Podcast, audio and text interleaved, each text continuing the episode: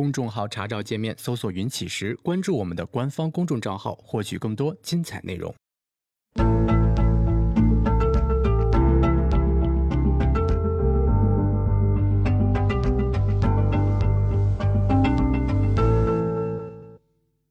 行到水穷处，坐看云起时。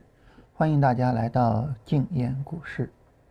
呃，这两天啊，在公众号里面我们发了一些小文章啊，就说这个呃长度也不长啊，就是一些小的互动问答，就大家有一些什么问题啊，我觉得值得聊的，就每天聊一个。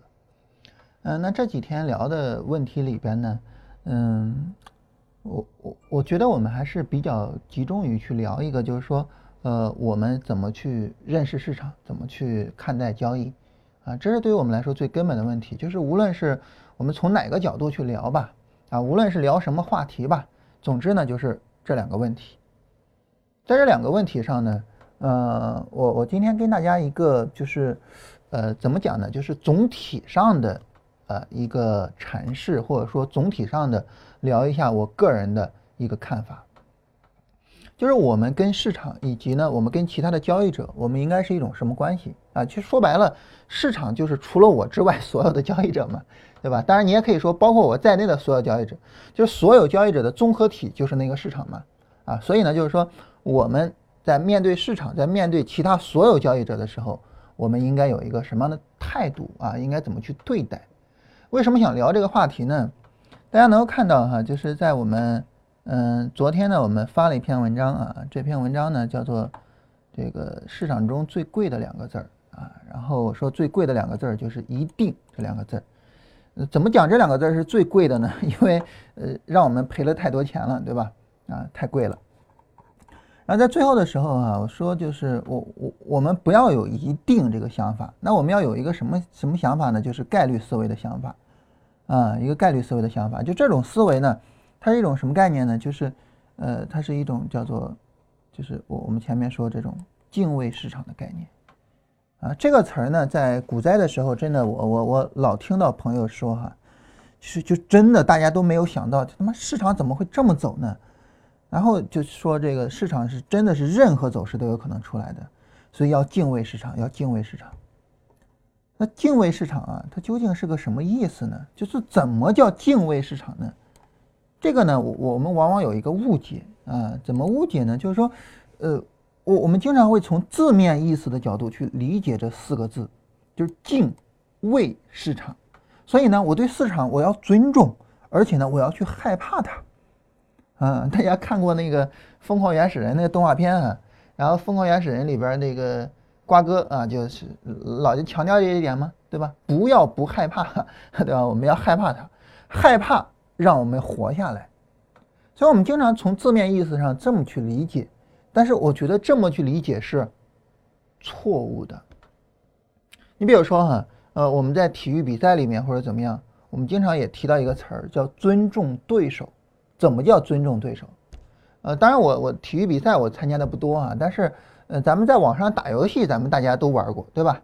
嗯，我呢，这个因为平常也没时间啊，然后我手脚也比较笨哈，然后我玩的游戏很少，啊，唯一一个自始至终玩下来的游戏就是实况足球八啊，准确的讲就是实况足球八哈，呃，后边的实况足球我也没玩过，就只有那个八啊，经常在浩方上跟人对战或者什么的。然后呢，有一些朋友我们大家一块看球嘛，啊，然后。呃，我个人这个是阿森纳和穆里尼奥的双重球迷啊，所以呢，呃，我认识了一帮阿森纳球迷啊，然后呢，一帮国米球迷，一帮皇马球迷啊，因为这个，呃，穆里尼奥这个换了几个队儿哈，然后经常大家就一块儿踢比赛，然后呃，其实很多时候就是你状态好了，或者是你状态差了，其实会有影响嘛。呃，然后有些时候就比分踢得比较大啊，你比如说七比零或者是八比零之类的，就踢到这么大的比分，啊，那么我不知道别人怎么想，呃，对于我个人来讲呢，就是说，如果说我状态上来了，我状态比较好，我我去打个七比零八比零，我就毫不犹豫，啊，我我我我不会说，你看上半场都五比零了，你就稍微收一收吧，我没有这种想法。啊，我在跟别人去去打的时候，我的唯一的想法就是我要倾尽全力，啊，因为我觉得你倾尽全力就是一种尊重对手的表现啊，当然这纯粹我个人的想法哈。那反过来，那我觉得对手怎么算尊重我呢？就他也是倾尽全力，他把我作为一个值得他倾尽全力的对手，而不是一个值得他可怜的对手。那我觉得这是他在尊重我。所以就是我我们去理解这个敬畏哈，我觉得不要说从字面意思上就是去理解，就是我要战战兢兢的啊，如临深渊，如履薄冰，就不要那样子啊，不要那样子。那怎么叫敬畏市场呢？我我下面说了这个我个人的看法，啊，我觉得呢就是我们不断的去追求进步，啊，我我觉得这是我个人认为哈，这是我们敬畏市场的最好方式。也就是说呢，我不是战战兢兢的，而是呢，我尊重对手，我不断的去提升我的水平。我觉得这是敬畏市场的最好的方式。啊，关于这一点呢，这个大家呃留言里面也有相应的讨论啊，我们简单的来看一下哈。呃，当时有朋友说哈，这个交易市场中再也不敢说什么一定了啊，只有敬畏和战战兢兢啊，所以我又特别强调了一下，就是我不觉得战战兢兢是正确的态度。啊，我觉得努力提升自己，然后平等对话才是正确的一个态度，啊，当然纯粹我个人的想法哈。然后呢，下面就有朋友说啊，说这个君子坦荡荡啊，求发展守底线，没必要战战兢兢的，就是只要是我的交易，我的操作是有我的规划的，我进退有据，这个时候我就无所谓悲喜，无所谓高兴或者是害怕，啊，那么我们就是实事求是去做。什么叫实事求是呢？呃，实事求是就是事情是什么样的，就是什么样的。简单来说就是，我依据啊，依据事实操作。实事求是的意思就是我依据事实去做我的操作，这就是实事求是。啊，我这样去做交易，我没有必要战战兢兢的，我该怎么做怎么做就完了。至于说市场会给我什么结果，这个无所谓，因为单笔结果永远都是偶然的啊，永远都有运气成分，而长远的结果一定取决于我的盈利能力，所以我没什么好担心的，也没什么好害怕的。之前呢，其实我曾经跟大家说过，就是，呃，我我们要知道这个市场永远是对的。这句话我们应该怎么理解？我说这句话，我们应该从三个角度，分三层意思去理解。啊，第一层意思，设计、检验、优化交易系统。啊，那么市场对，啊，什么意思呢？就你比如说，我设计了一个交易系统，然后我去复盘，检验就是复盘去检验吗？我去复盘，然后市场告诉我，对不起，你的交易系统。你的交易系统不行，好，那这个时候市场是对的，市场说了算。你说不行，我就是不行，我去优化它，我去改，改了之后呢，我再去检验啊。市场说你不行，好，你是对的，我再去改，改了之后，你市场说哦，行了，你行了啊，那行，你是对的，市场是老大，对吧？市场说了就是算啊，市场永远是对的。你说行，我就行了，行，那我就进入到模拟阶段，进入到。小资金实盘的阶段，对吧？这是这样一个过程。所以呢，在这一步上，市场永远是对的。那在第二层含义上呢？啊，这个事儿我之前跟大家说过哈，所以我们就粗略说一下。第二层含义，使用系统做交易，那么系统是对的，我是对的。啊，当我们使用系统做交易的时候。就是你，比如说我我我这个交易系统已经被市场验定为正确的了，啊，或者说高概率的，或者说有正的期望值，我可以去用。这个时候，当我拿着我的系统做交易的时候，谁是对的呢？我是对的，我的交易系统是对的。你比如说，我这笔单子亏损了，这是很有可能发生的，对吧？我我我某一笔单子亏损，这太容易了，太正常了。我亏损了，我就是错的吗？我亏损了，我就是错的吗？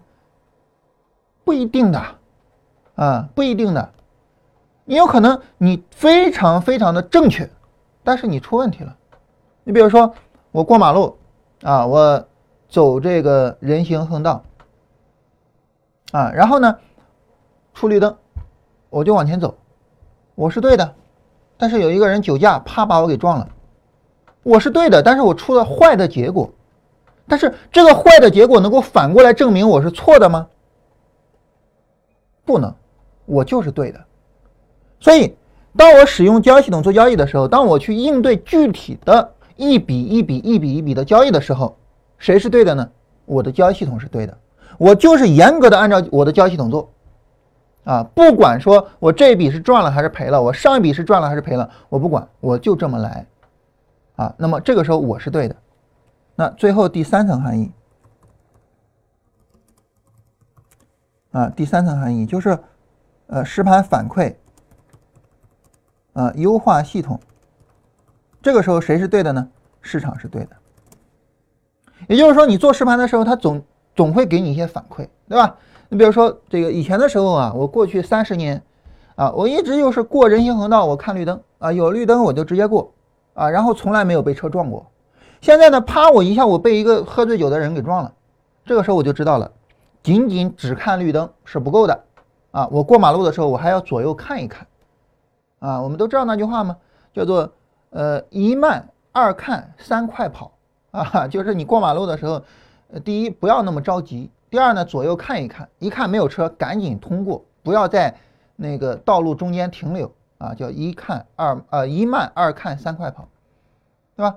哎，我发现我以前的策略出了问题，这个问题呢，就是我策略啊缺失了一部分，就是我没有看啊，我我我我我只是去去赶紧去通过了，好，我调整我的策略，那这个时候谁是对的？市场是对的，对吧？你比如说我的交易系统，我我整体上。就是在实盘中，我发现哎，还有优化的空间啊！这个问题我以前没有注意，我现在把它给加上啊。那这个时候呢，嗯嗯，加上之后，它的效果究竟是增加了还是减少了呢？我还要到市场中去测试。那在市场中测试谁对呢？还是市场对？也就是说，我们所有的跟设计交易系统、检验交易系统、优化交易系统相关的事情，无论是事前。还是实盘之后的通过反馈去调整，那么市场永远是对的。我要严格的听市场的，但是我具体的去做一笔又一笔交易的时候，谁是对的呢？我的系统是对的，我是对的，我不管市场怎么样。所以我一向很反对每天去做什么啊交易交易的总结呀啊，然后一笔单子一笔单子的做交易总结呀，我很反对。因为什么呢？单笔单子的结果永远有偶然性。啊，啊，你你你总结了，就是说因为什么原因我亏损了，你到下一次你发现还会有问题啊，永远有偶然性，不要去总结这个偶然性啊。我反复说过一句话，就是人们永远永远难以接受一点，就是偶然因素会导致一些好的或者坏的结果，人们很难相信，人们永远是相信什么呢？我如果出现坏的事情，一定是有客观原因的。我如果出现好的事情，一定是因为我努力了。当然，反过来，别人出现好的事情，一定是因为客观原因；别人出现坏的事情，一定是因为他不行。啊，我们总是会有这种归因偏差的。我们总是愿意去找一些原因，但实际上很多时候没有原因，就是有这个结果了，随机因素。但是我们很难接受。所以呢，我就跟大家讲，就是坦坦荡荡的使用我们的交易系统去做。你要相信这笔单子盈利也好，亏损也好。偶然因素，偶然因素，不要去管它。我要管的就是一段时间以内的总体结果。所以，我们做交易最重要的两个字叫“君子坦荡荡”啊，最重要的就是“坦荡”两个字。我就按照我的交易系统去做了，没有别的，就按照我的交易系统做。我我这个大家知道，我们在呃每天直播之前哈，我们总是会念那一句王维的诗啊，叫做“行到水穷处，坐看云起时”。那这一句诗呢，它最能体现的就是王维的那种，我们一般把王维称为诗佛嘛，对吧？呃，他比较能够体现出来，呃，王维的那种心态，就是很很坦然的，很很自然而然的，我去面对这个世界的风云变幻，啊，那对于我们做交易来讲，就是你要做的就是你很自然而然的面对这个市场的风云变幻。那我怎么才能够自然而然的面对这个市场的风云变幻呢？就是你能力提升上来了，你水平提高了。然后呢，你有了适合市场，你能盈利，也适合你自己，你用着很舒服啊，这样的交易系统，一旦你有了这样的一个交易系统，那就是很坦荡嘛，对吗？你市场怎么涨涨跌跌跟我没关系，我就只看你是不是符合了我的交易系统。我觉得这就是一种非常好的尊重市场的方式，就是我不断提升自己，我让我自己到了那个水平上，啊，所以，嗯，你说一个人什么时候算厉害，什么时候怎么样？我我觉得一个人不断的追求进步就算厉害。我在很久很久之前的时候，曾经跟大家呃聊过一个事情，那时候我们还在做音频啊，那时候我们聊过一个事情，我我说对于一个人来讲，什么叫谦虚啊？啊，你比如说我啊，我是一个很谦虚的交易者。怎么叫一个很谦虚的交易者呢？啊，很多时候呢，我们会觉得，啊，这个人说，你看我我我现在取确实取得这一点点成绩也没什么啊，这个我也只是刚刚开始上路嘛，对吧？我也是刚开始，这不叫谦虚啊。无论是他怎么说，这都不叫谦虚。或者说，呃，你夸我啊，然后我说，哎，谢谢谢谢，那这无所谓。我觉得真正的谦虚是什么呢？就在别人看不到的时候。我依然在努力，我一直在努力，我一直在不断的提升自己，这叫谦虚。我永远觉得我自己是有进步空间的，而且我去追求进步，这是真正意义上的谦虚啊。所以呢，就是说，对于我们来说，我们贯穿我们一生的一个主题，就是我们要不断的追求进步，这是一种真正的谦逊，这是一种真正的尊重，这是一种最好的对待市场的方式。而这个东西啊，贯穿了利弗莫尔的一生。对于我们来说呢，我们很多人会讲啊，就是说，你看我现在我也是个新手啊，很多东西我也不懂或者怎么样的，怎么办呢？没有其他的，只有一个办法，就是去努力，就是去学习，就是去进步，就是主动的去做这些事情。关于主动啊这个事儿，我得跟大家好好聊聊啊。你比如说像利弗莫尔。他就是一个典型的主动去进步、主动去学习的人。他的一生亏损过很多次啊，几经起落，但是在每一次他落下去的时候，他怎么想呢？他唯一想的就是我有什么问题，我要怎么调整。每一次都这样。你比如说最典型的啊，就是当时哈代说：“你你你买了那股票是吗？那股票不能买啊，赶紧卖掉。”他就听了人家的话，就卖了。卖了之后呢，还做了空了，哈，结果呢，大亏了一笔。他事后怎么反思的呢？他说：“对于一个不坚定的啊，执行自己的计划的人，对于一个对自己的信念不坚定的人，啊，四万五千美金真是一个太小的代价了，对吧？就他有没有埋怨他那个朋友跟他说你要把股票卖掉呢？没有，丝毫没有这么想。”我觉得这就是一个主动去学习、不断的反省自己、不断的让自己去进步的这样的一个人的一个再好再好不过的一个画像。为什么？就是我觉得利弗莫尔他可以成为每一个交易者的导师，不在于说他取得了什么样的成绩。我们知道，最终利利弗莫尔也亏了很多钱，对吧？不在于他取得了什么样的成绩，实际上有很多的交易者啊也取得了这个很好的成绩，不在于说他。提出来了多么牛逼的交易方法，因为我们知道交易方法这个东西随着时间的流逝必然会被淘汰，关键点突破现在已经被淘汰了嘛，而在于什么呢？而在于他永远不断的在追求进步，啊，你只要是这么一个人，你就永远不会被淘汰，所以这就是主动学习的精髓。当然，我觉得我我我说点难听点的，就是我觉得我们很多很多的交易者。我们身上没有这个东西，我们没有主动学习的这这种精神，我们永远在等着别人给我东西。你想，别人凭什么给你东西？他又不是你爹你妈，对吧？他凭什么给你东西呢？但凡别人给你东西，他一定是想要从你身上获得更多的东西，对吧？所以我们一定要自己去学啊！我觉得有一个挺有意思的事情啊，就是能够体现出来。我们没有这种主动学习的态度，什么事情呢？就是我们不是很喜欢看书啊，我们比较喜欢看视频，或者比较喜欢听音频。后来我跟这个振兴我们俩聊啊，你说这是为啥呢？我觉得有一个小原因啊，一个很小的原因就是，你看书啊，你得一页一页的自己去看，啊，你没办法说这个我就翻过去了啊，这个怎么着也翻过去了啊。不存在这个，不存在说你怎么着我也翻一遍了，你自己看啊。这样的话呢，它需要你有这种主动的态度。哎，这个对很多人就很难。但是视频呢，你点开之后，你反正你看也好，不看也好，它一个小时一个小时就过去了嘛，对吧？啊啊，一期视频看完了，嗯，不错啊，我学了不少东西。点开下一个继续看。哼，之前有朋友跟我讲哈，说我很喜欢看你的视频，哎呀，讲的特别好。啊，这个逻辑呢，这个展开的非常的充分啊！我是第一次听到有人这么讲股票啊，对吧？一层一层的展开逻辑这么讲股票，第一次听到，特别好啊！我连看了一天，感觉特别爽，一点都没有累的感觉。我当时听完之后，我真是有点哭笑不得哈。首先第一个就是你看我视频没有一点点累的感觉，这个我感觉到很失望啊！难道说我的视频我讲的东西对你没有一点点智力压力吗？对吧？难道它就这么简单吗？啊，这个我我我我对我自己还是有点小失望的。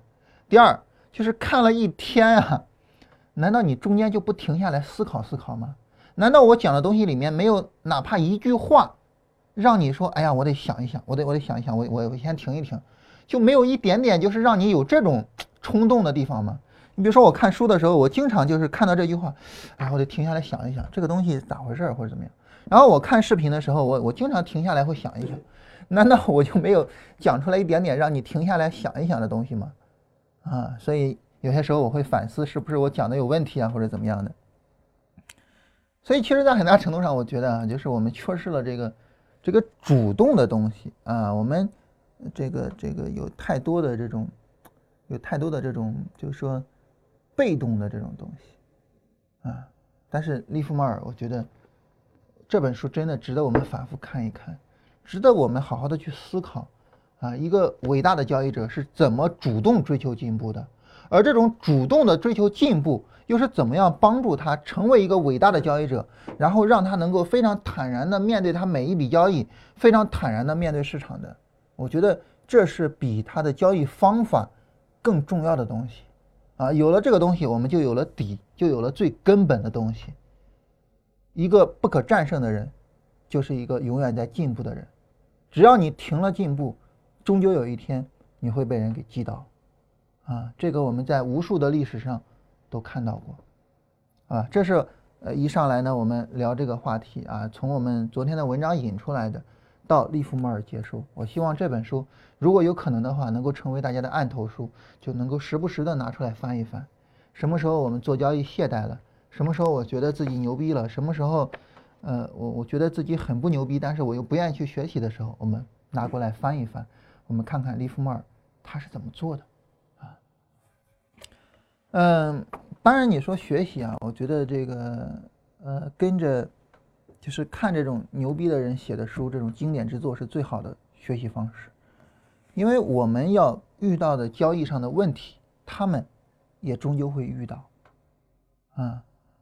所以呢，当我们看他们遇到了什么问题，他们是怎么解决的时候，我们就可以去思考，我会不会遇到这个问题？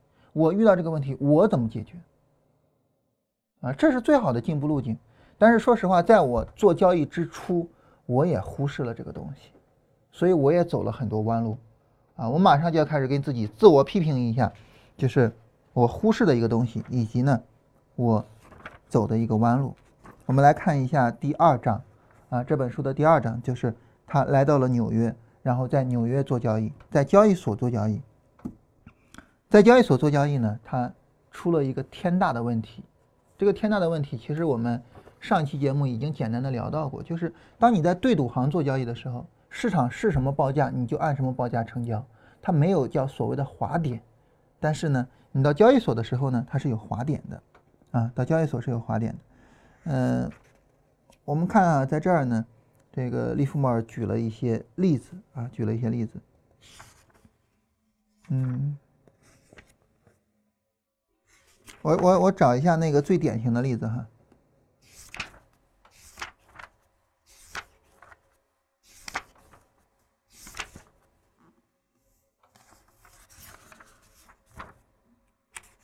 好，最典型的例子呢，出现在三十六、三十七页。啊，当然我拿的是丁胜元先生翻译的这个版本，啊，在三十六、三十七页。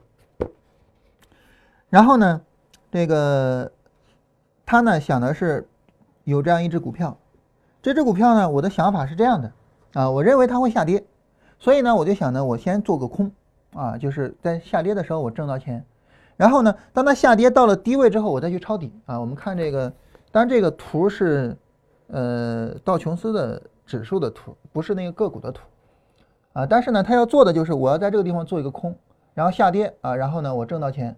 下跌挣到钱之后呢，我在这儿我再做一个买进，然后上涨我去挣钱，这是他的交易计划，跟我我们看跟事后的走势比起来非常完美啊，这个应该是怎么着这么来是吗？是吗？真心 就是非常的完美啊。然后但是但是实际的情况怎么样呢？当他单子下到交易所的时候，但是他做空单，没有人接他的空单，等到有人接他的空单的时候，你猜到哪儿了？到这儿了。他是在最低点做了一个空单，因为你做空是价格下跌你能挣钱，但是他在最低点做了个空单，五万美金没了，五万美金就这么没了。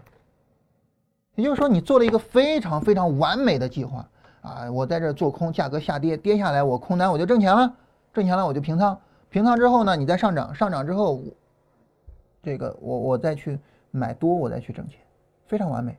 但是呢？亏了很多钱，一一个完美的交易让他亏了很多钱，为什么呢？就是滑点的存在啊。这个滑点我们跟大家简单的就是前面解释了一下哈，我再跟大家再详细的看一下啊。我我们来看看这个滑点。大家在 A 股里边哈，你点开 A 股，你会发现它会从零零零零一什么一直往下排。这儿啊，这儿有很多可以点的东西，你点一下涨速，它会按照涨速去排名。这个涨速是什么呢？就最近五分钟，啊，最近五分钟涨得最快的、涨得最多的排到最前头，啊，涨得少的排到下边。最近五分钟上涨一点五个点，它会给你标记一下这个特别的颜色，啊，提醒你涨得非常快。哎，这涨得也不快，啊，这是这是因为前面跌得太狠了吗？就像这样的，它会涨得比较快啊。我们找一个正儿八经，哎，对，这个涨得很快，对吧？我们看到了哈，涨得很快。然后你按 F 一那个键，会出现那个每一笔每一笔的成交的情况。对于这种涨得比较快的哈，你假如说，你看我一看，哎，九块四毛四，好，可以买，没问题，可以买了啊。然后我一买，结果你看九块五毛八给我成交了，这中间有多少价差呢？你发现有一毛四分钱的价差，对于一个九块多的股票，一毛四分钱意味着什么呢？百分之一点四的价差，多么恐怖啊！多么恐怖啊，对吧？百分之一点四，哎，啊，多么恐怖的一个数字！如果说我每一笔交易都要亏百分之一点四，我的天呐，对吧？麻烦了。所以呢，这个滑点影响真的是至关重要的，啊，可以说是生死线。这个问题你不解决，你本来要在这儿买很完美，结果你到这儿买了，你发现是个最高点买进的，啊，这就麻烦了，对不对？这就麻烦了。所以呢，就是尤其是在这种上涨速度非常快的股票里边，啊，你会发现这个滑点的影响会非常大，啊，当然大家可能会说，那涨速怎么看呢？我顺便说一下，啊，你看一下涨速跟限量，如果说。它有一个比较大的成交量啊，同时呢又有一个比较大的涨速，这个时候这个涨速是可靠的，啊，反过来呢，那么成交量不明显，你在 F 一上你一看这个成交量很不明显，啊，然后这涨速就是假的。对于成交量不明显假的涨速涨之后呢，等到它涨不动的时候，你就可以卖，啊，你说我怎么知道它涨不动呢？一分钟图，很明显涨不动，啊，然后你就可以卖了。反过来呢，那么它有成交量配合的啊，你比如说这个，这个就有成交量的配合啊，当然这个是是从上方打下来的哈。你看像这种有成交量配合的快速拉升，这个就是可靠的啊，这个就是可靠的啊，所以就是不同的情况要不同的去处理啊。当然这我只是从分时图的角度啊去说的啊。如果说要是综合更多的信息，你能够得到更多的判断啊。所谓综合更多的信息呢，就是说呃日线是什么情况啊，然后。换手是什么情况啊？然后总体的内外盘尾比尾差什么情况等等的这些综合的信息更多啊，你得到的判断会更准确啊。我我我只是这么随口说一个最基本的啊。好了，那我我们就这是强调滑点的影响啊。你如果说你每笔交易你就都等于是你做一次交易多亏个一个点两个点，那你不麻烦了吗？你一年，我我假如说哈，你一年你是一个比较稳健的交易者啊，我相信对于我们做股票的人，一年你买二十只股票，这已经算比较稳健了吧，对吧？不算太频繁的交易吧？你发现你的交易费用有多大？赶上巴菲特了，巴菲特一年才赚二十个点，你一年买卖二十次。一次亏个就一次划个划点划个什么一点五个点或者是一个多点，你就发现你一年就因为划点就亏一个巴菲特。嗯，巴菲特如果每年把你的华点给你赚走，他就是巴菲特。多么恐怖的数字，太恐怖了，啊！所以这个这个是一个必须要解决的问题啊！一年百分之二十，这就是巴菲特了。嗯，再比如说哈，有一个超级厉害的。呃，基本面投资的大师啊，叫戴维斯。戴维斯的影响呢，嗯，就是我我们知道，很多时候你的影响大，你就会出现有一个词儿是用你来命名的啊。你比如说，呃，牛顿万有引力定理啊，那我们一说就是牛顿的，对吧？然后你比如说什么欧拉定理啊，数学上的啊，就是肯定跟欧拉有关系，对吧？啊，然后比如说，呃，有一医生哈，这个一进门啊，这个给一个病人说。有一个好消息，有一个坏消息，你先听哪个呀？嗯，病人说怎么还给我逗趣呢？那先听坏消息吧。坏消息就是，你这个病啊，史无前例啊，我们也不知道怎么治，治不好啊，估计你也差不多了。我操，那这种情况下还有什么好消息呢？好消息就是我刚才说了吗？你这个病史无前例，所以我们准备用你的名字来命名这个病啊，所以就是说用你的名字来命名一个东西是，呃，很不容易的。那么这位投资大师呢，就用他的名字来命名了一个东西，叫戴维斯双击和戴维斯双杀，啊，大家有兴趣可以百度搜一下哈。你知道戴维斯他牛逼到什么程度呢？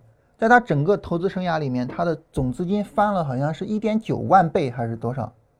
也就是说，从五万块钱到了，呃，到了几亿美金，啊，反正就是翻了上万倍，很恐怖吧？了不起吧？牛逼大了吧？你知道他一年的年化收益多少？百分之二十三，不可思议吧？啊，所以就是你一年百分之二十多，你不要觉得无所谓的，了不得的，一年百分之二十多就足够让你能够有上万倍的收益，五万块钱能够做到几个亿美金，能够让你的名字刻到证券投资史上，多么伟大的成就啊！一年百分之二十多。所以你不注意的时候，你不经意的时候，你的滑点就如此之大。你想想，当你背负着这么大的交易成本去做交易的时候，你还指望着你能挣钱吗？没有任何可能。为什么我说做现货白银没有任何可能性去挣钱呢？就因为它的交易费用太大了。你能把那个交易费用满足，你巴菲特远远赶不上你。啊，所以滑点是一个必须要解决的问题。那好，我们想这个滑点我怎么去解决？我怎么去解决？有什么方案可以解决？我觉得呢，就是说我们从逻辑上去推的话，啊，我我们大概有这么一些想法。第一，第一就是我就不要滑点，我就定死了，我在这个地方进，我就是在这儿进，啊，你让我进我就进去，你不让我进，对不起，哥们儿不玩儿。这是第一种方案。啊，然后呢，我们采用的就是这个方案，就是我采用的哈，就是这个方案。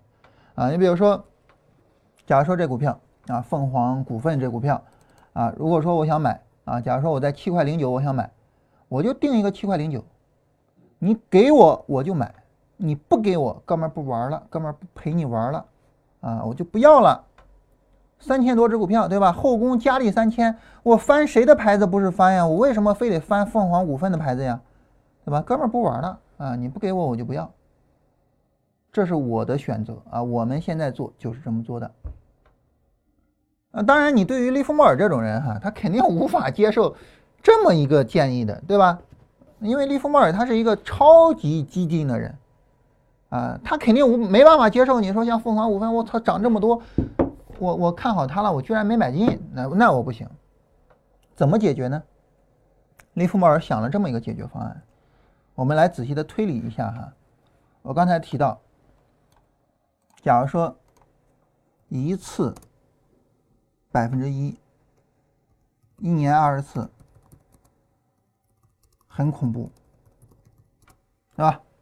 那这个时候怎么办呢？其实说白了哈，就两招啊，说白了就两招，哪两招呢？第一就是不能有这个百分之一，这是第一点啊。然后呢，这个招就是我们用的。啊，我我们在用啊，我们交易团队在用。第二招就是不能一年二十次啊，比如一年一次，那百分之一的这个滑点我可以承受啊，无所谓啊，对吧？一年一次的话，那一年才百分之一的滑点太少了，没事，无所谓，对吧？所以这个时候就少了，哎，所以这是。利弗莫尔用的，也就是说什么呢？也就是说，既然滑点的影响有这两个因素，我唯一能做的就是把这俩因素给降下来。那我不愿意降第一个因素，因为我不愿意错失机会，所以我只能降第二个因素。啊，因此呢，我就降低一年二十次这么大的交易次数，我把我的交易次数给降下来。比如说夸张一点啊，降到一年一次啊，当然。利弗莫尔也不至于说一年一次哈，我只是用来说明这个道理。拿百分之一无所谓嘛，所以利弗莫尔就这么用。好，那现在问题来了，交易次数降下来，怎么赚钱？什么意思呢？从逻辑上来讲是这样的哈，总收益等于单笔收益乘以交易次数。没问题吧？这个公式没有任何问题吧？对吧？所以这个时候，呃，你的交易次数和你的总收益，它它们之间是有一个正相关关系的。当你的交易次数太低的时候，怎么挣钱呢？哎，利弗莫尔呢又仔细的去研究这个公式。哎，如果说我交易次数降下来，我总收益怎么才能提高呢？哦，我把单笔收益大幅度的提升啊，所以怎么赚钱呢？就是单笔收益。大幅提升，这个逻辑大家没有问题吧？对吧？那好，那问题来了，单笔收益怎么提升呢？怎么提升单笔收益呢？啊，答案就是做趋势，啊，尽量去持有嘛。后边我们要讲到，对吧？不要失去你的位置啊，尽量的持有，要在一只股票上把趋势赚足了，要赚大的利润，对吧？做趋势。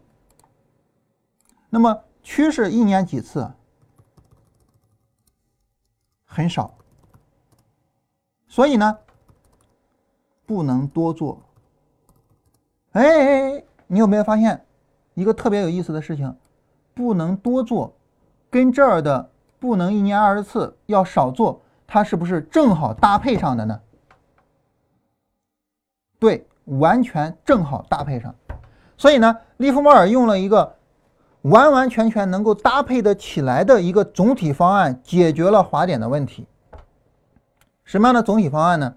就是首先第一点，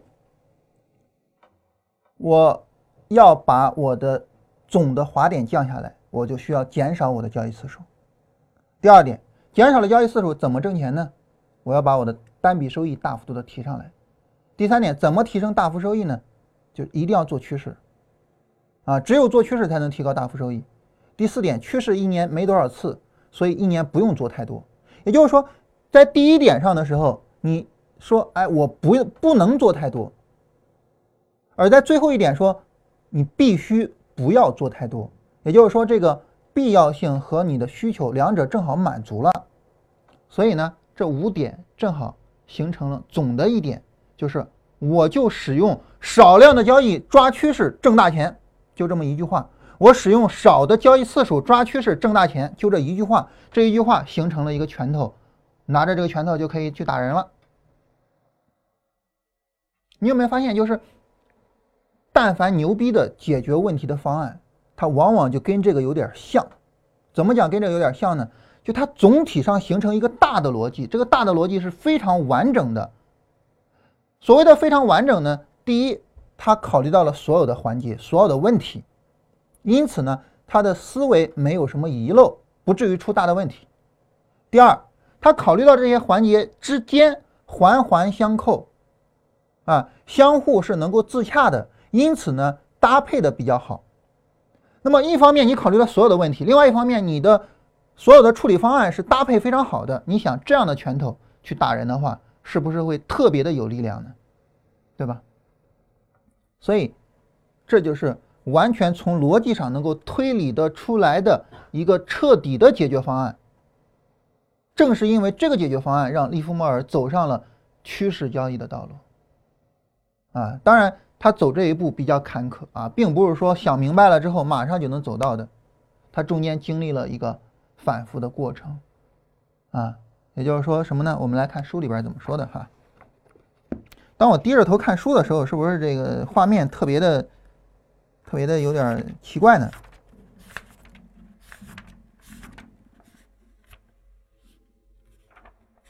好，我们来看他在书里边怎么说的哈。他说：“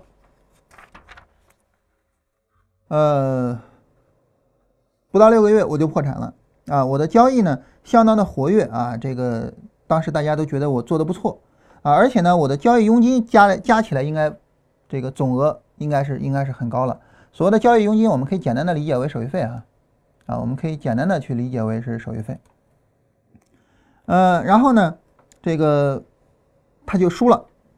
那输是什么原因导致的呢？是因为他在对赌行的成功啊，也就是说呢，在对赌行呢，就是是多少钱就是多少钱，没有滑点，因此呢，他养成了这样的一种交易风格。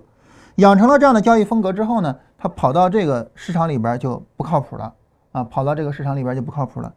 但是呢，但是呢，有一个问题，这个问题是什么呢？这个问题是，他能不能够很快的发现我刚才所说的逻辑呢？就是像像我刚才说的，他有没有可能顺风顺水的就直接把这问题给解决了呢？没有，非常坎坷。为什么非常坎坷呢？我们注意看哈，我的交易方法有什么地方不对劲？但是呢，我不明白什么地方不对劲。有的时候我的系统运行的很漂亮啊，因为因为本身就是个好系统嘛，对吧？本身就是能挣钱的系统。有些时候运行的很漂亮，但是呢，有些时候呢，一记耳光一记耳光的给打过来，所以那个时候呢，想不明白啊。所以这个时候呢，当他赔钱了之后，他怎么办呢？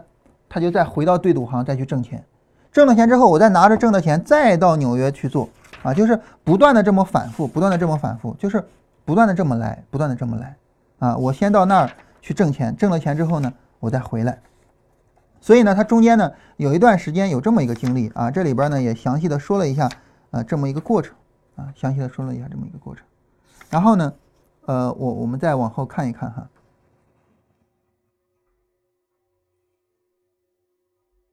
就是我在。经纪行里的交易方式，也就是说我在交易所的交易方式有滑点的情况下，我的交易方式和对赌行的交易方式完全一致。也就是说，对赌行就是那个没有滑点的吗？对我来说，这是很自然的事情啊。我力图对市场波动下注，捕捉幅度很小但是非常有把握的市场波动啊。但是没有人告诉我这两点有什么本质区别啊。当然，本质区别就是有没有滑点嘛，对吧？那么在这种情况下呢，就是。我们有一个非常重要的问题需要去考虑，这个重要的问题让他非常的坎坷，啊，没有说非常简单的解决问题。那这个重要的问题是啥呢？大家想一想，这个重要的问题就是，啊，这个重要的问题就是，我们想，他在交易所有没有挣到钱呢？没有挣到钱，对吧？他在交易所没有去挣到钱。但是问题在于，当一个人亏损的时候，当一个人面对困境的时候，啊，他其实呢最应该考虑的一个问题，或者说最应该去想的一个概念是什么呢？就是我一定犯了错。说白了哈，如果说我没有犯错啊，如果说我没有去犯错的话，那么我就一定不会亏损。不会有问题，不会陷入困境。而我现在有问题，我现在亏损，我陷入困境，一定是我哪儿有了错。那我现在问了，就这个问题就是利弗莫尔面临的最大的问题：为什么他知道自己一定哪儿有问题，哪儿有错误？他也认识到了，懵懵懂懂的认识到我一定哪儿有问题，但是呢，他依然在交易所使用他在对赌行使用的方法。为什么呢？就你知道这个是错的，为什么你还这么来？我觉得这是一个。对我们而言，哈，天大的问题，这是一个我们必须去思考的问题。为什么呢？给大家半分钟，大家自己想一下，啊，就是为什么利弗莫尔知道，啊，我错了，我错了，但是呢，他依然没有去改正他的错误。然后我这儿看到大家有两个问题啊，大家其他有什么问题也可以跟我发一下啊，一会儿我们聊完了，跟大家回复一下大家的问题啊。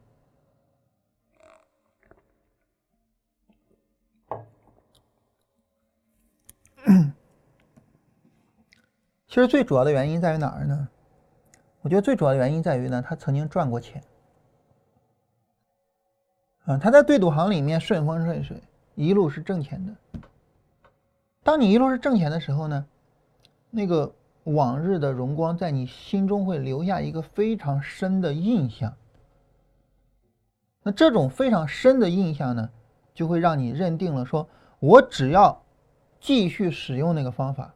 我只要能够回到过去，我就能够持续我的成绩。啊，你比如说，当时在乾隆之后，其实大清国已经创伤累累了，对吧？那时候嘉靖呢，他也一度想着说，我我我是不是要好好搞一搞？但最终说，哎呀，我们还是去恢复老祖宗的那些东西啊，恢复老祖宗那一套。为什么恢复老祖宗那一套呢？因为那一套行得通嘛。所以，对于利弗莫尔来讲，就是我在那儿，我用这个方法挣到了钱，而我现在我在这个方法上，就在这儿我没有挣到钱，我应该怎么办呢？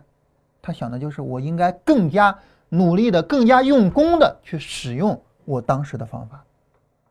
其实这是我们每个人在生活中时时处处我们都会犯的错误。比如说，我跟大家举一个例子哈，这个例子是我虚构出来的，并不是真实的例子。啊，这什什么例子呢？就是说，这个，呃，假如说哈，有一男孩子啊，家里边比较穷啊，自己也没有钱，然后娶了一个女孩子，啊，这女孩子假如说这个白富美，当然我们知道生活中往往这种情况很少出现啊，所以这只是我随口说的一个例子。然后两个人呢，可能因为一些审美啊，因为一些生活需求，因为各方面。两个人有一些不同，所以可能会有些吵架啊。比如说，女孩子说：“我可能想买一个特别贵但是特别漂亮的衣服。”男孩子可能就觉得算了算这个钱，哎呀，没有必要吧？你说就穿个衣裳，对吧？有必要买那么好的吗？然后两个人可能就会有吵架。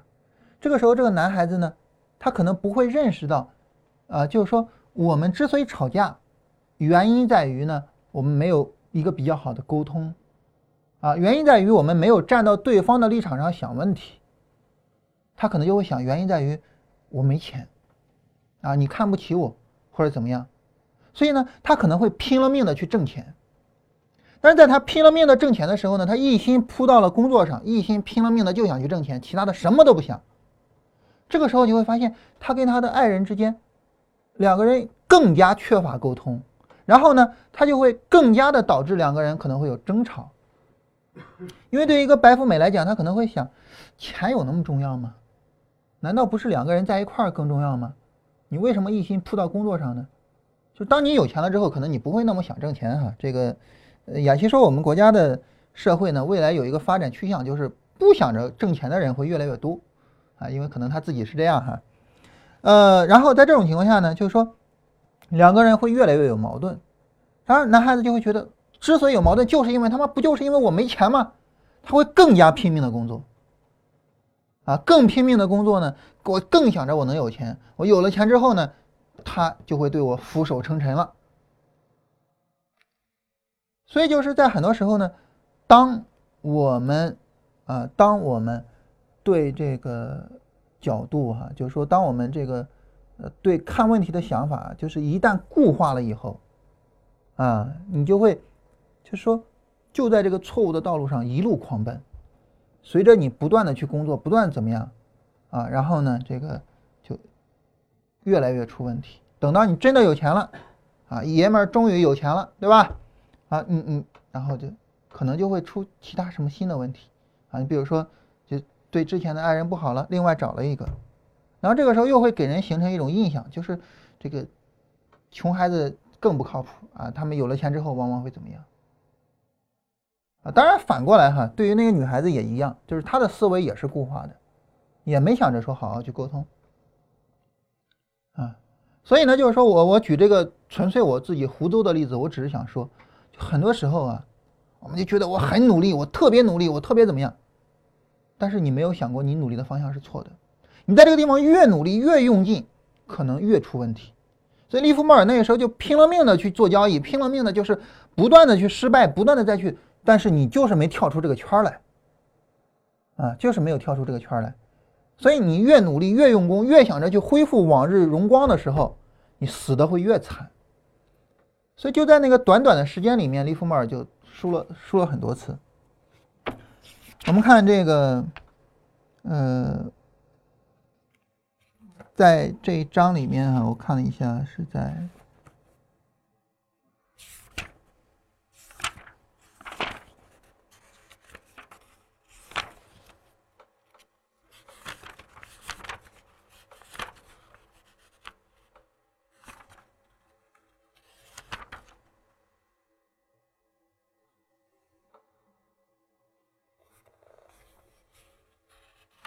呃，我忘了是在哪一页里边了哈。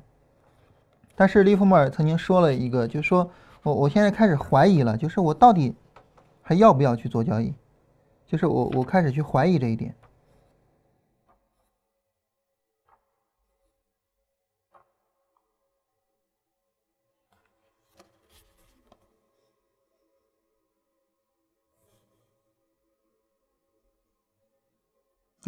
在第三十九页哈，在第三十九页，他说这一年初秋啊，我再次赔了个精光啊，被扫地出门。不仅如此，嗯，然后呢，我觉得我自己再也不能赢得这个游戏，于是深感厌倦，竟至于打算洗手不干，离开纽约，在其他什么地方另找饭碗。在整本书里面，整本书里面，哪怕利弗莫尔后来欠债上百万或者怎么样的时候，他都没有过这种感受。整本书里面唯一的一次，啊，我对交易感到厌倦，我觉得我可能做不好了，就出在他刚刚进了纽约，他的老一套行不通，反复的去用功，怎么都行不通的时候，他知道自己错了，知道自己不能固守老一套，又不知道该怎么办的时候，就在这个时候，他第一次也是唯一的一次产生怀疑，对自己怀疑这种态度，啊，所以。对于我们来说呢，就是，呃，我我觉得很重要的一点就是，你不要老想着说我回到过去，或者说不要老老想着在一个地方就就就这么去使劲，你多想想，就是这个道路问题，道路对不对？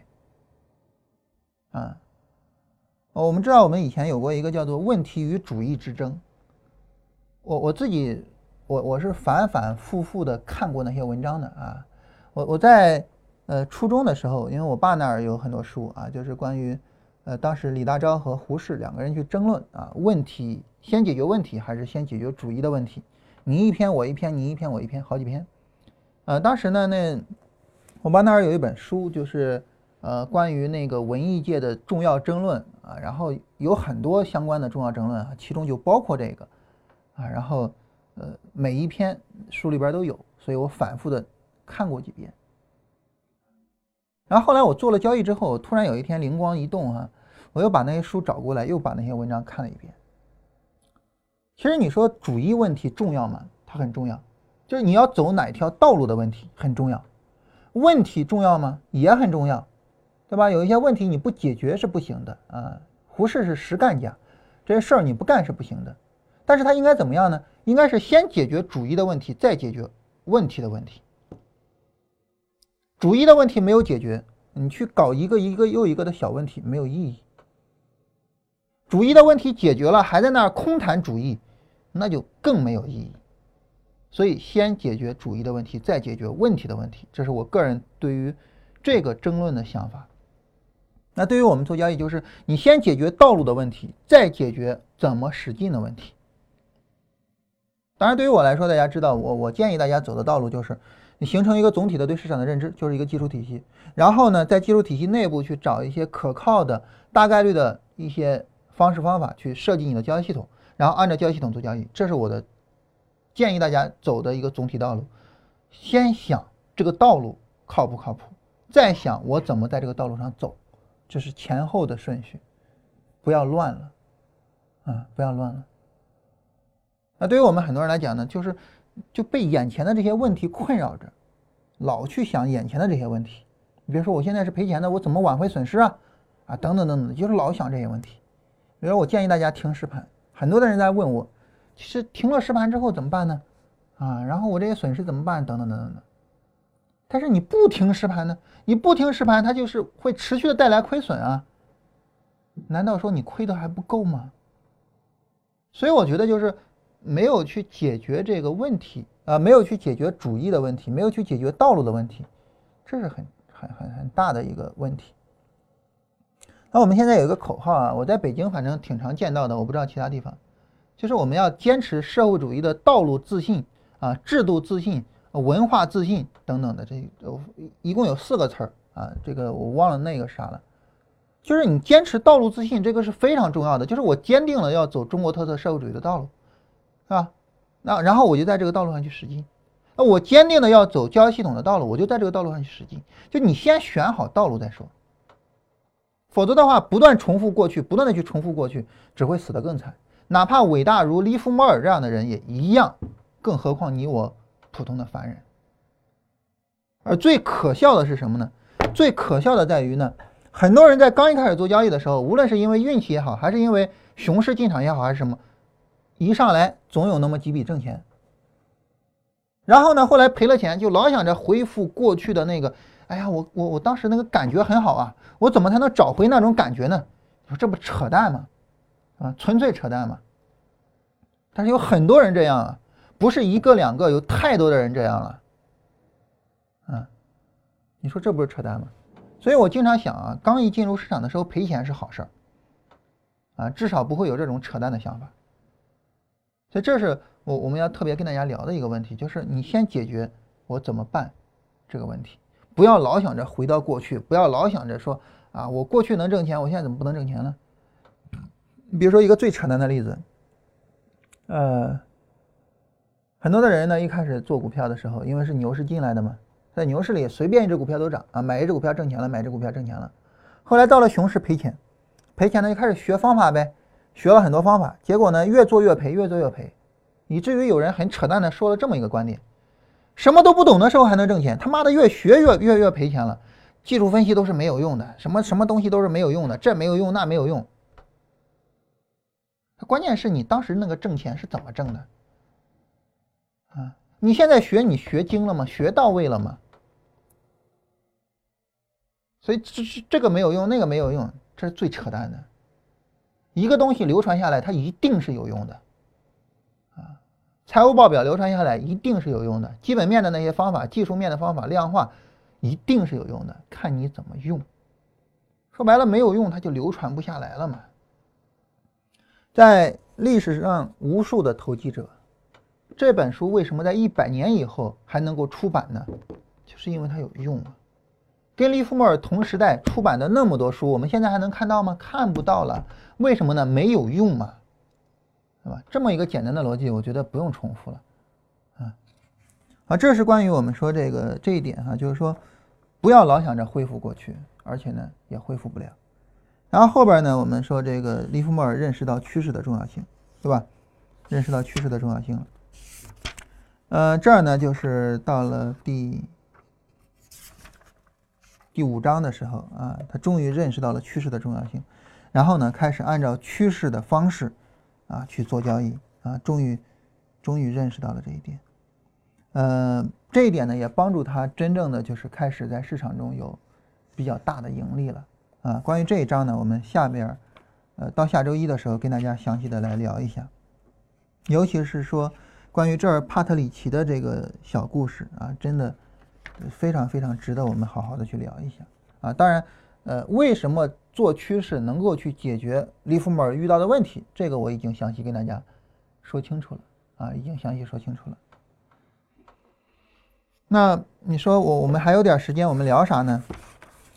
我们来看一个东西哈，这个东西我觉得挺有意思的，就是在呃第三百一十九页的时候呢，丁胜元先生呢去总结了一下利弗莫尔的年表，啊，他从十四岁的时候呢开始去当伙计，从十五岁做了第一笔交易啊，然后盈利了百分之六十多，然后他进入到了这个进入到了这个。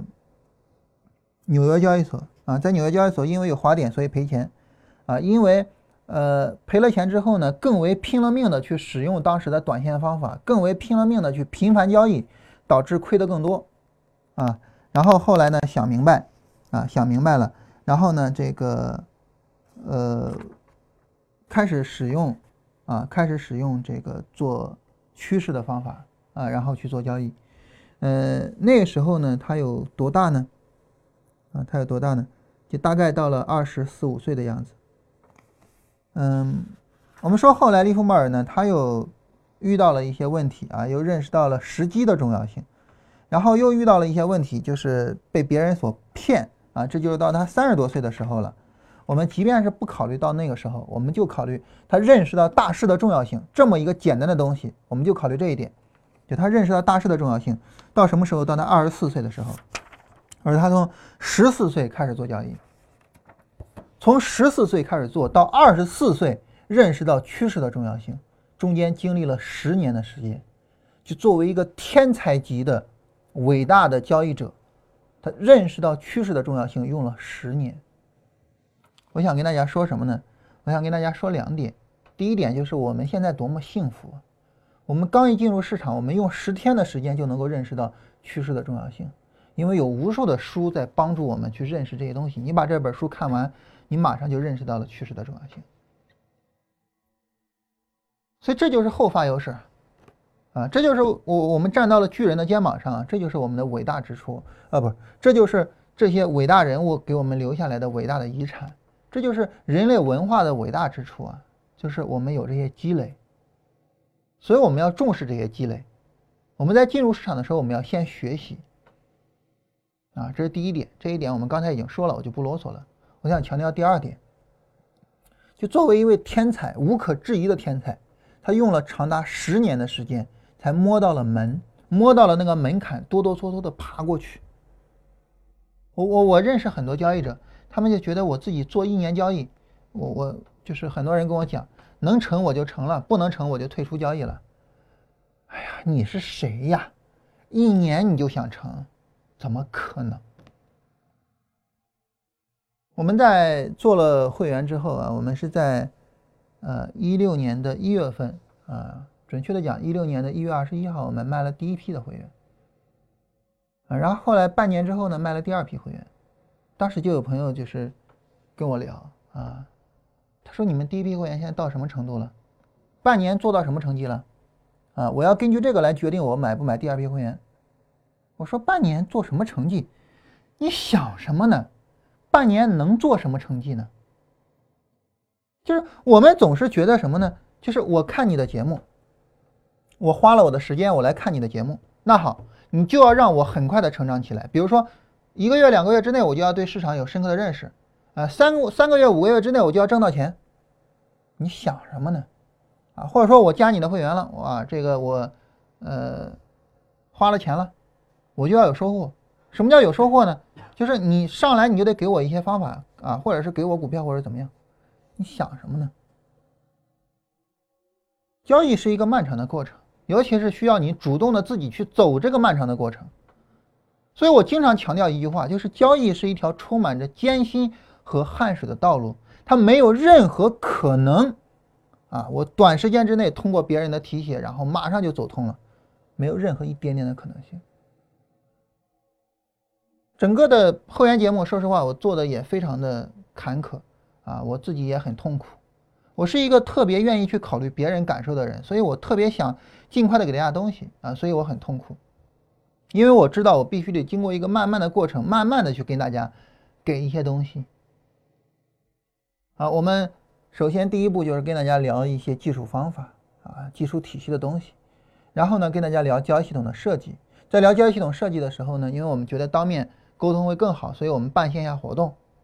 然后在做交易系统设计的时候，我们提出来了无数的想法、无数的思路，然后一一被否定，让大家去看这个设计过程。最后呢，我们觉得应该要上实盘，所以我们最终哦行，我就给一个交易系统，这个交易系统我们就上实盘。我们给了一个交易系统，这个交易系统我们经过演练，我们上实盘。啊，也就是说，我不是说我不给交易系统，但是我不会一上来就给。我不会一上来就直接给你个交易系统，行了你就去做吧，你按照这个做就一定能挣钱。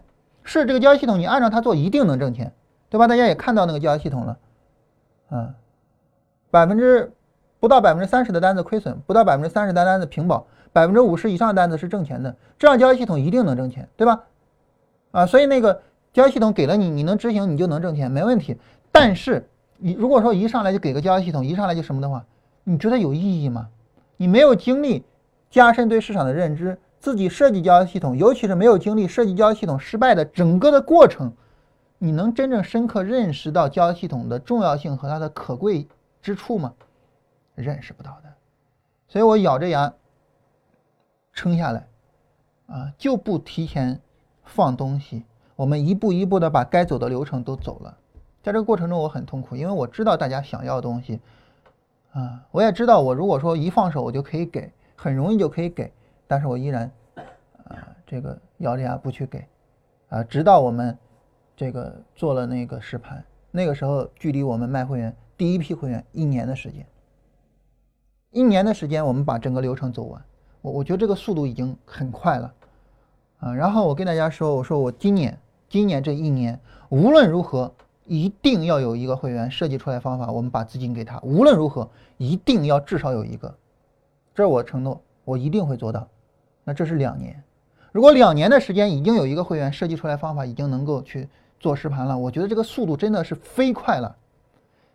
如果说你觉得慢，你想想利弗莫尔，十年的时间才明白大势的重要性。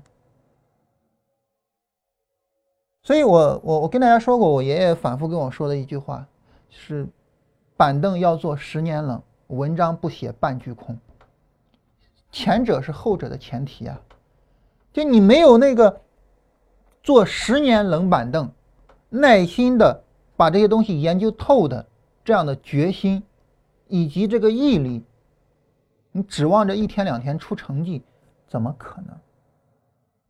这个世界上没有说脱胎换骨的事情啊，不是说啊，我搞一个什么易经洗髓的这种。武功秘籍，然后马上打通你的任督二脉就完了，不是这样的。我们之前的读书节目曾经跟大家聊到过，就是我无论跟你说了再怎么样的方法、道理，无论怎么样让你醍醐灌顶，它都是能够进入你的短期记忆，而要进入你的长期记忆，必须你自己不断的、反复的去琢磨、去思考，不断的去用它。尤其是不断的通过复盘去做训练，只有这样，它才能够进入到你的长期记忆，而只有进入到你长期记忆的东西，才会真正的对你有作用，在此之前没有任何意义。啊，这是我们当时跟大家在做读书节目《怪诞行为学》的时候，特别跟大家强调的。所以不要指望着说，就是很快、很容易的去做出什么成绩来。你想想，连利弗莫尔都没有做到，啊，连利弗莫尔都没有做到，连这种百年不遇的天才啊，当百年不遇太夸张了啊，十年不遇还可以啊，因为在这这这一百年以来，伟大的投资家太多了哈，啊，十年不遇的天才，对吧？他都做不到，他都是做了交易十年之后才认识到趋势的重要性，我们何德何能嘛，对吧？何德何能？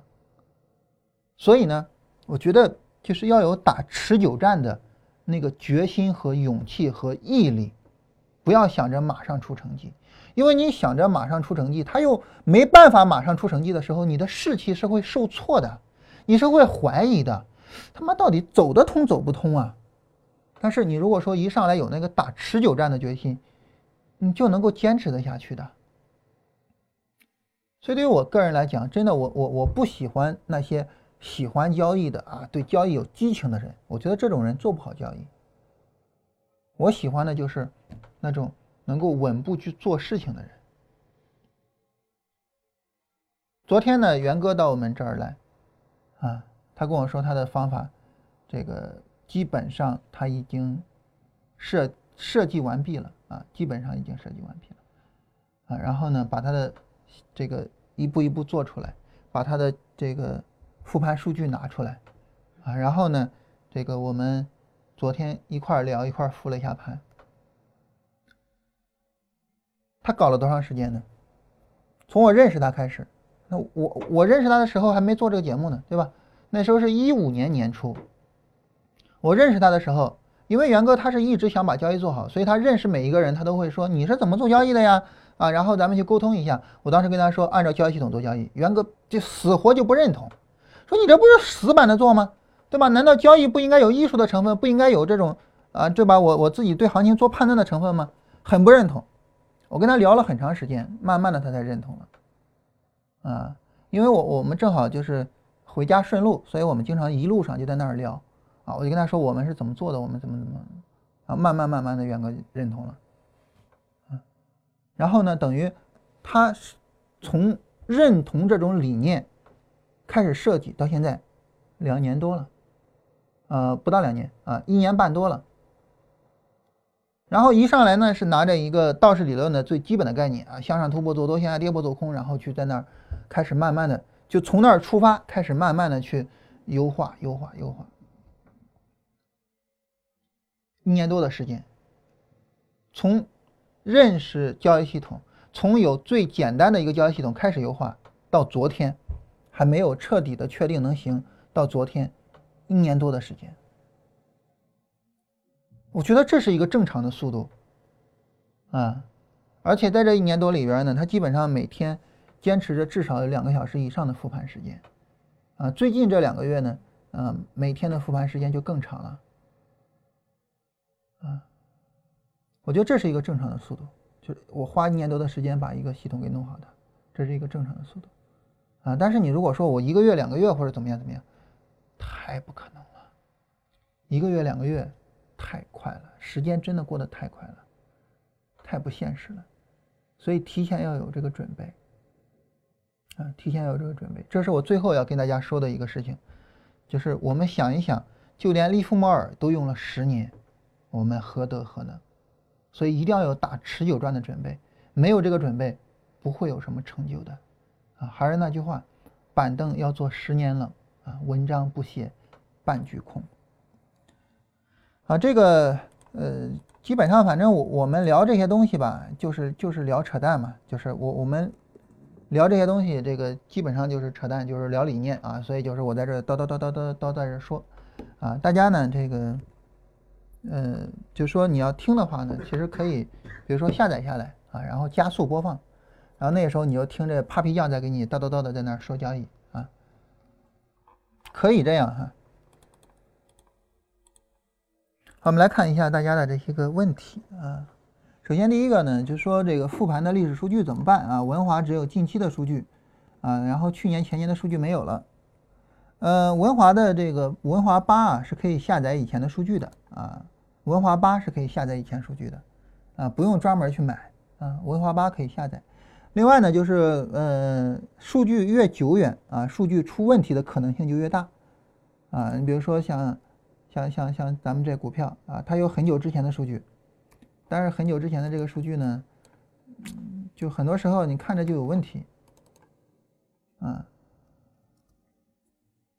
你比如说这个是九七年的数据，我们来看啊，我我把这个。你看这儿这个每天的波动啊，呃，最高价到最低价之间只有五分钱，一天只波动五分钱，啊，这个这个感觉就很不正常，啊，就这些数据都有可能会有问题，啊，所以这个是要注意的，就越久远的数据越有问题。然后说这个期货中高周期低周期好像低周期更难出机会，太多的毛刺啊，但高周期又需要耐心等待啊。同一个策略在不同周期是不是要适当调整？一般来说不需要特别调整，因为高周期时间长了它也会有毛刺的，而高周期需要耐心等待，我我觉得这个不是问题，对吧？而且我们通过刚才跟大家的论证啊，也能够发现高周期耐心等待是很正常的，嗯。另外，我再给大家说一下，在西蒙斯之前，所有的投资大师，但凡能够活的时间长，啊，然后真正赚到钱，年化收益都在百分之二十多，唯一西蒙斯给干到了百分之六十，嗯，其他的都在百分之二十多。三零零四八二是不是有顶部结构？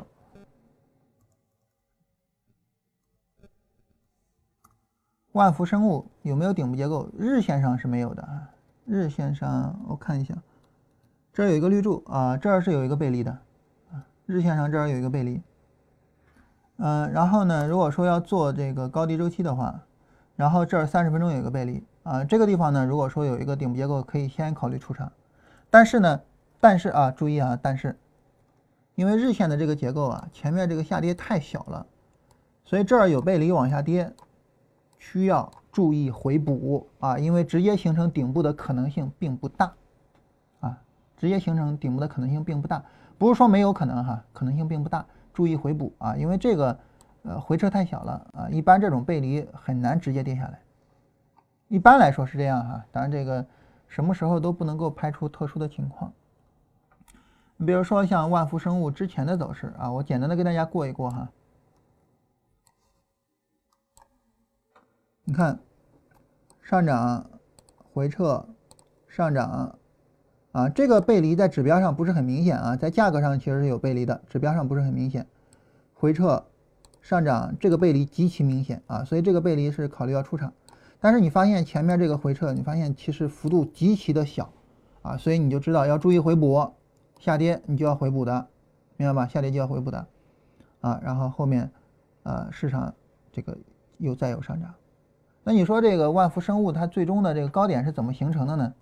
啊，这很明显是一个呃高低级别共同起作用形成的，拉升回撤，波段拉升波段回撤啊，拉升回撤，这是波段拉升波段回撤，当然这个波段的级别略微小一点哈，然后拉升，然后在这两个波段拉升之间呢，有一个不是太清晰的背离啊，非常小的一个背离，然后呢，在这种情况下呢，在高位上又有一个高位的背离。啊，最终形成了高点。所以就是说，当你发现这个背离之前的这个回撤啊很小的时候，你就注意回补啊，除非发现高级别的背离啊，然后呢，这个时候就没必要太着急去回补或者怎么样了。注意一下啊，就是可以卖，但是注意回补。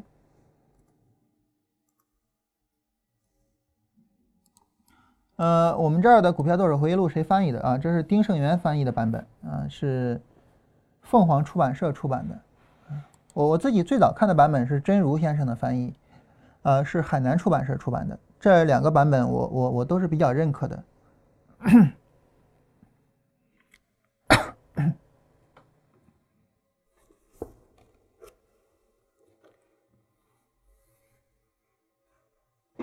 大家没什么其他的问题呢，我们今天就到这个地方啊。这个因为《股票作手回忆录》这本书啊，它本身呢就是一个理念的书，所以呢，我们跟大家聊呢也都是聊理念啊，也都是呃扯淡啊。所以大家如果说这个说想学这个技术分析啊，我对理念不感兴趣啊，正好呢，首先可以歇一歇啊，其次呢可以多看看以前的视频啊。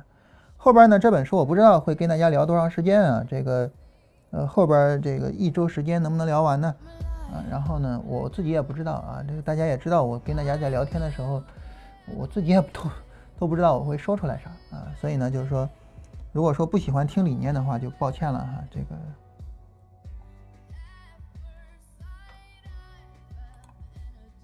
看大家有没有什么其他的问题啊？没什么其他的问题，我们今天就到这儿啊。这个明天是周末了啊，这个大家也。好好的休息一下啊。然后好，那我们今天就到这儿吧哈。